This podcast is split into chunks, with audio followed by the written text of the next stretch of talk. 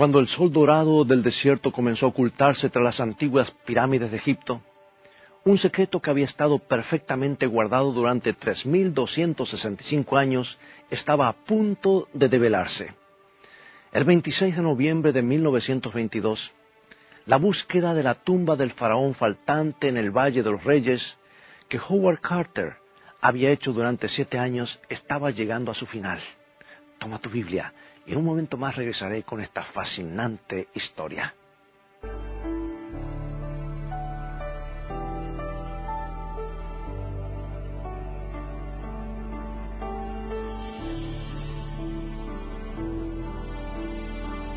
Junto con Lord Cameron, su adinerado patrocinador, Carter rompió el sello de la tumba que había resistido al tiempo y los fabulosos tesoros del rey niño Tutankamón se mostraron abiertamente entre ellos. Nadie comprendía la riqueza deslumbrante, el arte impactante, ni la gloria del pasado hasta el momento de ese descubrimiento. La tumba de Tutankamón era un tesoro jamás soñado.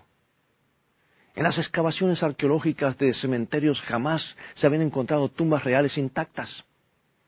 Una estatua del tamaño real de rey Tutankamón con cetro y vara en la mano, estaba ante la puerta de la cámara funeraria. Su máscara de oro batido revelaba los rasgos bien parecidos de un niño rey que gobernó solo nueve años y murió bajo las circunstancias misteriosas a los diecinueve, en el año 1350 a.C. En la tumba se encontraron esfiges de dioses y diosas, joyas, baúles, vasos de marfil, muebles y otros objetos de gran belleza más de cinco mil tesoros inestimables se encontraron en el interior de la tumba. Se llevó a Carter, le llevó eh, más de nueve años sacar los últimos objetos y supervisar su mudanza al Museo Egipcio del Cairo. Pero sabes que 200 años antes del reinado de Tutankamón, los israelitas eran esclavos en Egipto, obligados a la servidumbre por una nueva dinastía de faraones. Es muy probable que Tutmosis I, el mismo que construyó la primera tumba escondida en el Valle de los Reyes, haya sido quien se alarmó por la fortaleza de los hebreos y haya ordenado que todo bebé varón nacido entre los hebreos fuera arrojado al río Nilo. Y mientras este cruel decreto estuvo en vigencia, a los esclavos Amran y Jocabed les nació un hijo varón. Decidida a salvarle la vida a su pequeño, Jocabed lo escondió durante tres meses. Entonces, temiendo por su seguridad, tejió una canasta, la impermeabilizó, colocó su precioso bebé en el interior y lo llevó al río donde ella y su hija María se escondieron entre los juncos a la vera del agua. María se escondió a corta distancia para vigilar y ver lo que sucedía. Y pronto la princesa Hatshepsut, hija de Faraón, vuelvo a repetir, Hatshepsut, Hatshepsut, difícil, ¿verdad? Pero la hija del faraón fue al río con sus sirvientes para tomar un baño. Y la princesa vio la canastita flotando entre los juncos y le ordenó a su criada que buscara y se la llevara. al abrir la tapa del canasto, comprendió en el acto lo que sucedía. Alguna madre desconocida había pergeñado ese medio para salvar la vida de su, bebé, de su bebito.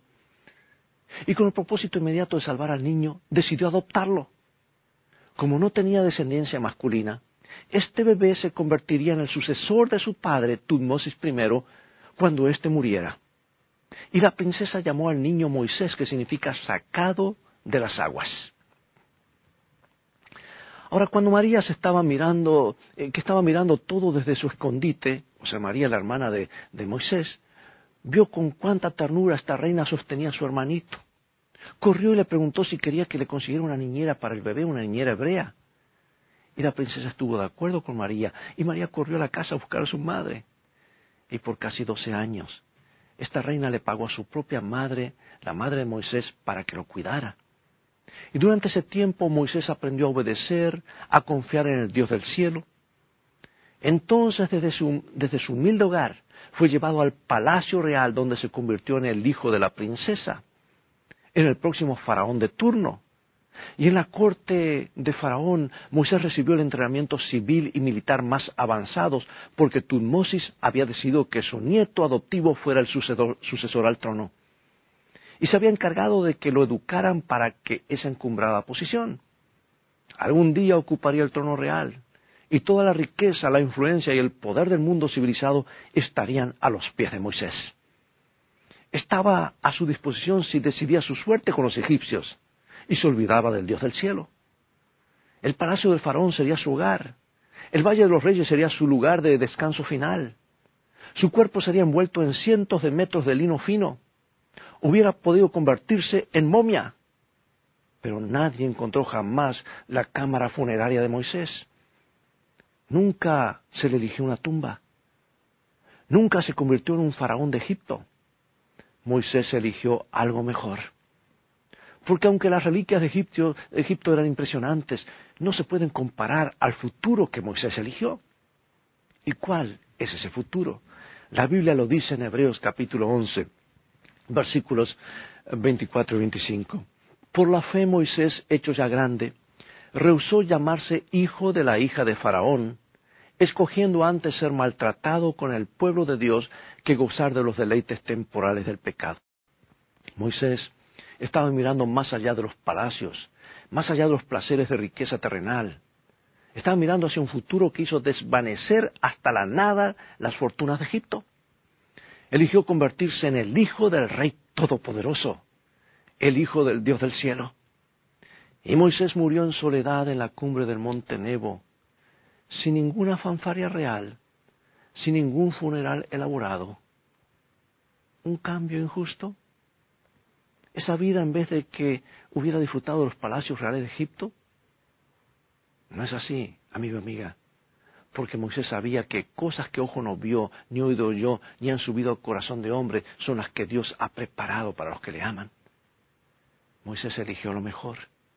Quería estar entre aquellos fieles que entrarán en la ciudad de Dios. Anhelaba escuchar la voz de Jesús más grandiosa que toda música, diciéndole, venid, benditos de mi Padre heredad el reino preparado para vosotros desde la fundación del mundo.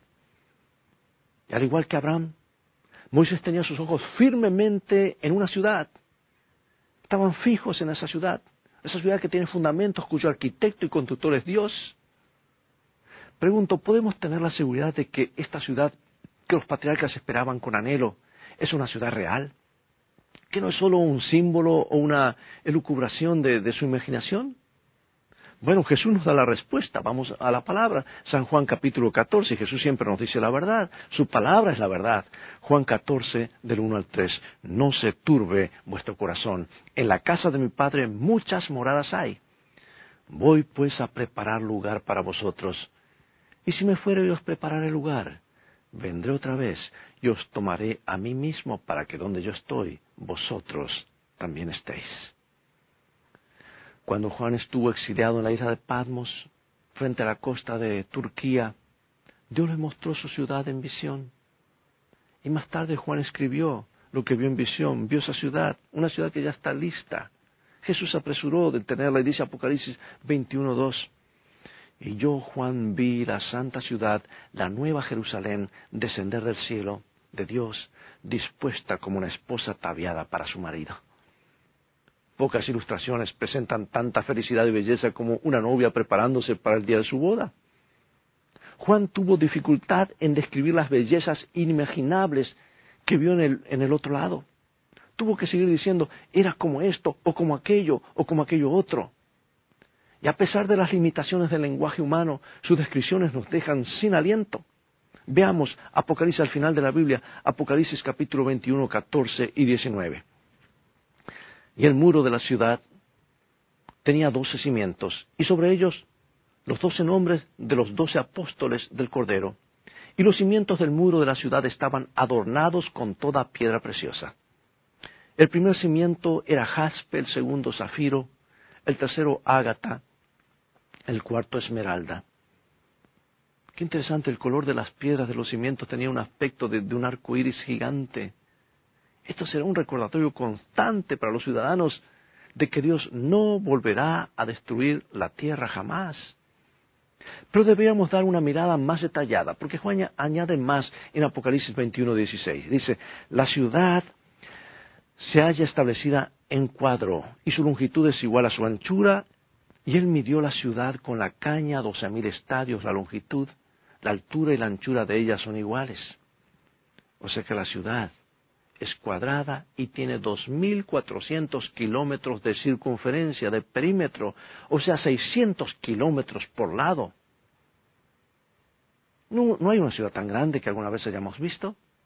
Un matemático ha estimado que la Nueva Jerusalén podía albergar varios miles de millones de personas. Algunos dicen unos 35 billones, una ciudad de ese tamaño.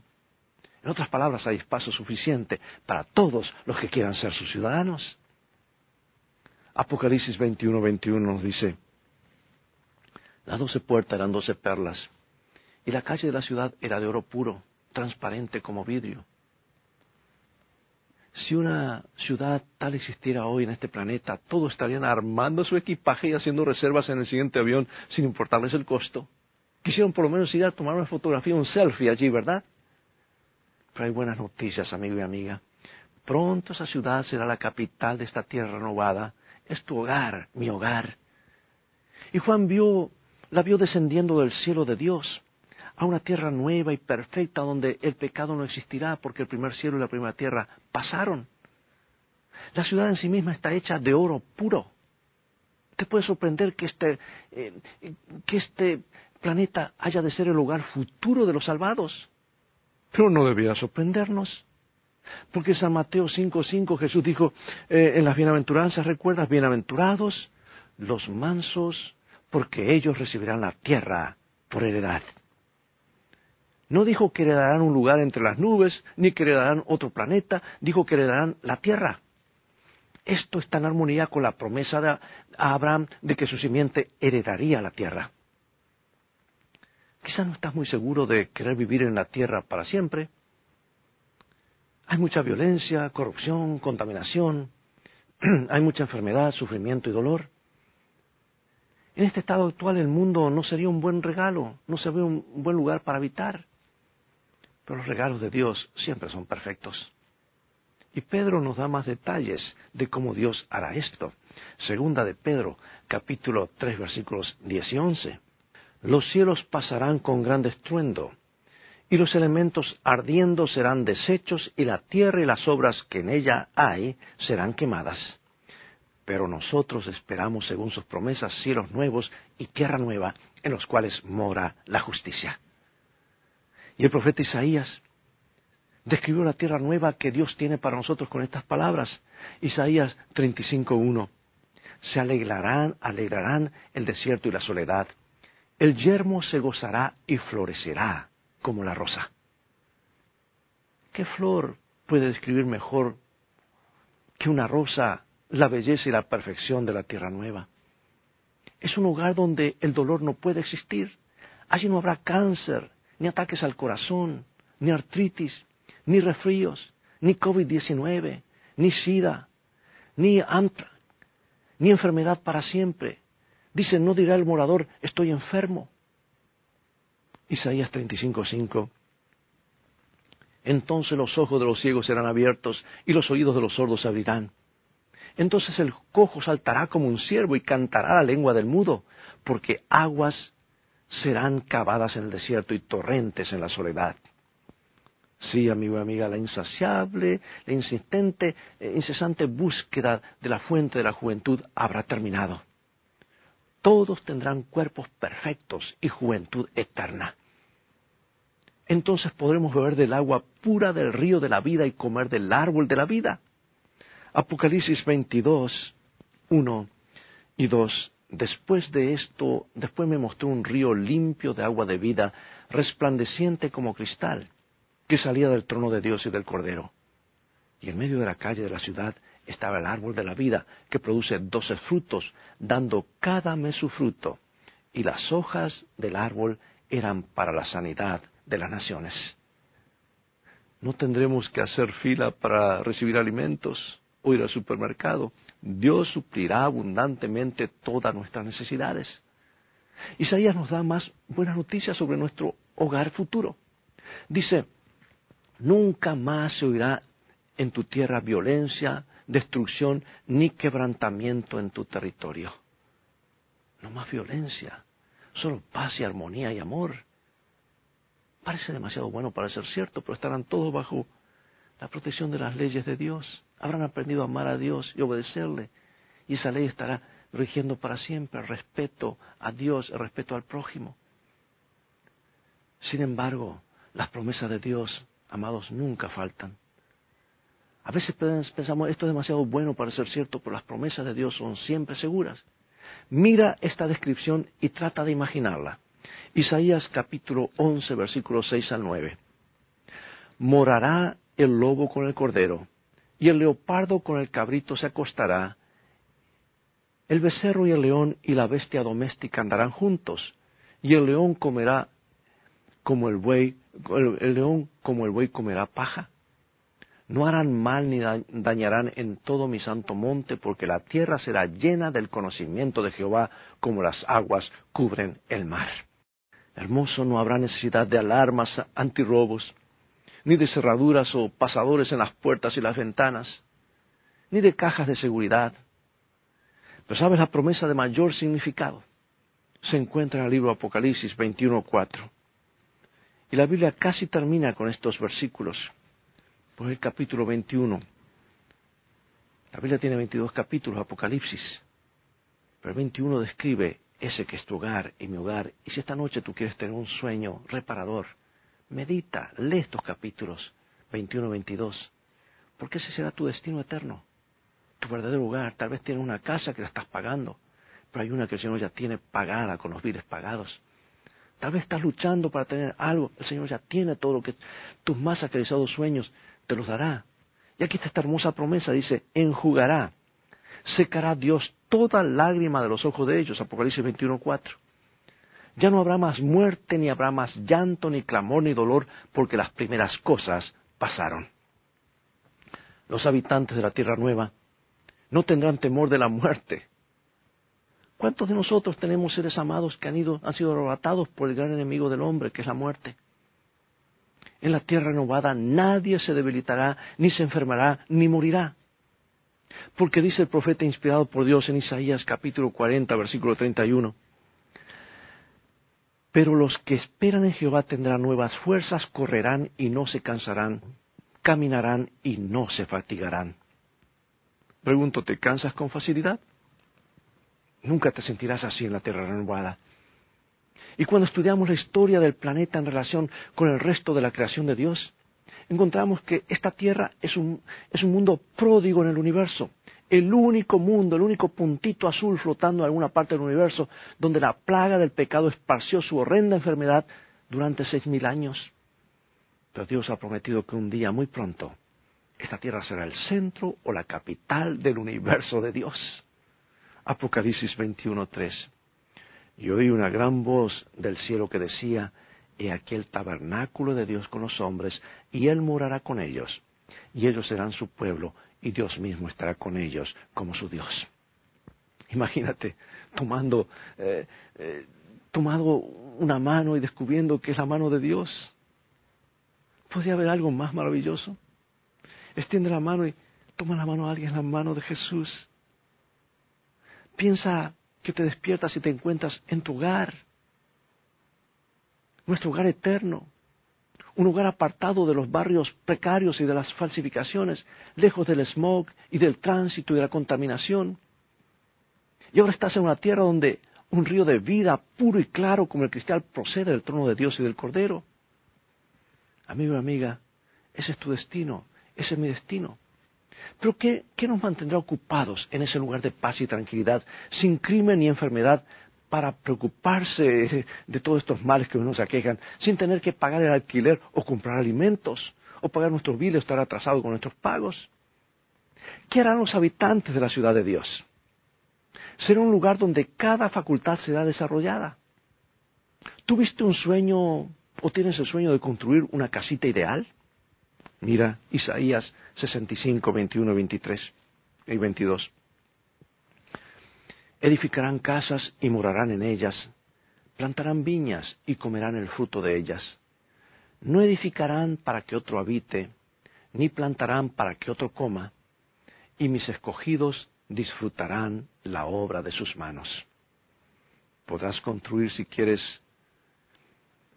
eh, una casita con tus propias especificaciones, sin preocuparte por el costo o el tipo de materiales. Quizás te gusta la jardinería. Piensa que no habrá gusanos en las papas, ni en el maíz, ni más plagas, ni sequías. Solo un paraíso de polo a polo. Tendremos dos hogares, uno en la ciudad y otro en el campo, si así lo deseas. La mansión que Jesús está preparando en la Nueva Jerusalén yo diría que está preparada porque San Juan fue transportado en visión y vio la ciudad lista. Y la casa que puedas tener en el campo, que podremos construir.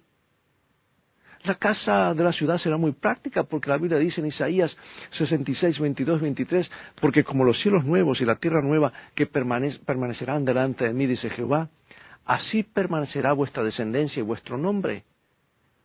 Y de día de reposo, o sea, de sábado en sábado, vendrán todos a adorar delante de mí, dijo Jehová. O sea que Dios promete que habrá tiempos especiales de adoración y comunión con nuestro Creador, con nuestro Redentor y Rey. Qué momento fascinante será ese. Cuando nos reunamos para cantar alabanzas y regocijarnos en la, en la ciudad cada sábado. El día que recuerda la creación de este planeta, que Dios es el Creador, dueño absoluto o como lo escribe el profeta Isaías en Isaías 35, 10, y dice, y los redimidos de Jehová volverán y vendrán a Sión con alegría y gozo perpetuo será sobre sus cabezas y tendrán, tendrán gozo y alegría y huirán la tristeza y el gemido. Amigo y amiga, ¿cómo podemos tener la seguridad de ser ciudadanos de la tierra renovada? ¿Cómo podemos saber que nuestro nombre está en una de esas mansiones en la Nueva Jerusalén? La respuesta es muy simple, aunque muchos tratan de hacerla complicada. Dios le prometió a Abraham hace muchos años que su simiente heredaría la tierra y la promesa de Dios se cumplirá. Hebreos capítulo 11, versículo 10, porque esperaba la ciudad que tiene fundamentos, cuyo arquitecto y constructor es Dios. Los ciudadanos de la tierra serán la simiente de Abraham, tal como Dios prometió tanto tiempo atrás. Pero tú me, dices, espera un momento, yo no soy judío, ¿qué me sucederá si no soy judío? Y la Biblia nos da la respuesta. Y si vosotros sois de Cristo, ciertamente el linaje de Abraham sois y herederos según la promesa. Si le perteneces a Cristo, si lo has aceptado a Él, entonces eres simiente de Abraham, descendiente de Abraham, el Israel espiritual y heredero de la tierra prometida. Y acerca de la, de la, posteridad de Abraham está escrito en Hebreos capítulo 11, versículo 13. Conforme a la fe, murieron todos estos sin haber recibido lo prometido, sino mirándolo de lejos y creyéndolo y saludándolo y confesando que eran peregrinos, que eran extranjeros y peregrinos sobre la tierra. Amigo, amiga, nosotros también somos extranjeros y peregrinos en esta tierra, pero podemos ser parte del hermoso mañana de Dios si extendemos nuestra mano para aceptar el don que Dios ha prometido a toda persona por medio de Jesús, su Hijo. No hay otra manera. ¿Quieres aferrarte a Él por la fe en este momento e invitarlo a tu corazón como tu Salvador y Señor de tu vida? Entonces el cielo será tu hogar acompáñame en oración. Gracias, Padre de Amor, porque este mundo no es todo, hay un mundo mejor. Gracias porque tus promesas son seguras. Jesús ascendió y antes de irse nos prometió que regresará y que nuestro hogar está allá arriba. San Juan ya vio en visión que la ciudad está lista, aguardando a los ciudadanos que ocupen su lugar. Gracias porque desde ya podemos vivir esa esperanza anhelamos estar en nuestro hogar. Y hoy momentáneamente somos extranjeros y peregrinos en esta tierra, pero nuestro corazón y nuestros sueños están ser parte del hermoso mañana que tienes preparado. Es por eso que hoy extendemos nuestras manos a ti aceptando desde ya ese inmerecido regalo prometido por Jesús a todos los que le aman. En su santo nombre oramos. Amén. Sí, nuestro hogar eterno es una realidad. Dios nos sostenga con esta esperanza segura. Tú y yo fuimos creados para vivir para siempre al lado de Dios en ese hermoso país. No permitas que nada ni nadie te quite ese privilegio. Para eso murió Jesús, para comprar tu salvación, para que vivas con Él por la eternidad. Bien, podríamos hablar más, pero es todo el tiempo que tenemos por hoy. Gracias por sintonizarnos. Ha llegado el momento de despedirnos. Será hasta el próximo programa de la serie Mensajes de Jesús para el tiempo del fin. Invita a otros a sintonizar este canal y escuchar estos programas con un mensaje del corazón de Dios a tu corazón. Y transfórmate tú mismo en un canal de bendiciones para otros. Y termino diciendo la frase que me gusta tanto decirla, Dios te bendiga y te guarde. Y recuerda, tú vales mucho para Jesús. Él te ama más de lo que puedes imaginar. Y en el viaje de la vida las cosas van a terminar bien. Si haces de la Biblia tu GPS y a Jesús tu guía, Maranata.